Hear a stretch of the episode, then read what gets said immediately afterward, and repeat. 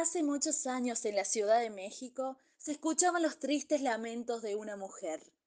¡Ay, mis hijos! ¿Qué será de ellos? decía una voz perturbadora.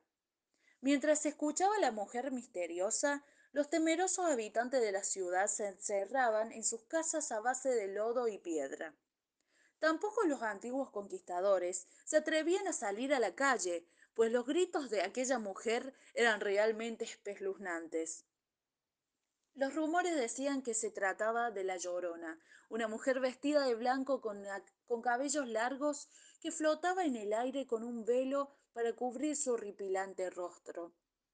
Lentamente vagaba por la ciudad entre calles y plazas, y quien llegó a ser testigo de su presencia dice que al gritar ¡Ay, mis hijos! agitaba sus largos brazos de manera angustiosa. Mientras la llorona recorría las plazas, lloraba desesperada, Después de un tiempo se dirigía al río hasta perderse poco a poco en la oscuridad y así terminar disolviéndose entre las aguas.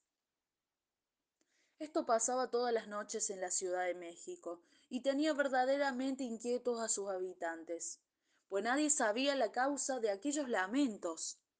Algunas personas decían que la mujer tenía un enamorado, con el cual nunca había podido casarse gracias a la que la muerte la había sorprendido inesperadamente.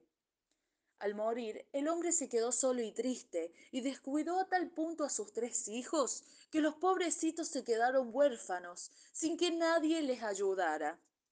A causa de esto, la mujer regresaba del más allá para cuidar de sus hijos y los buscaba desesperadamente a través de gritos y lamentos. Otra versión cuenta que hace mucho vivió una mujer junto con sus tres hijos. El padre de los niños los había abandonado hace mucho tiempo, hasta que un día aquel hombre regresó. El hombre volvió cuando los niños se encontraban solos en casa, y cuando la madre regresó a su hogar, buscó a sus pequeños, pero no los encontró, ni a ellos ni al hombre. Salió y buscó por el pueblo llorando y gritando los nombres de sus niños, sin poder encontrarlos.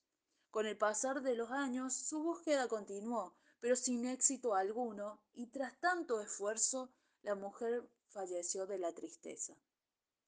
Desde entonces, su espíritu errante vaga todas las noches buscando a sus hijos, llorando y lamentando por los alrededores de los pueblos. Texto extraído por Guía Infantil, escrito por la periodista María Fernanda Elías y relatado por Daniela Díaz.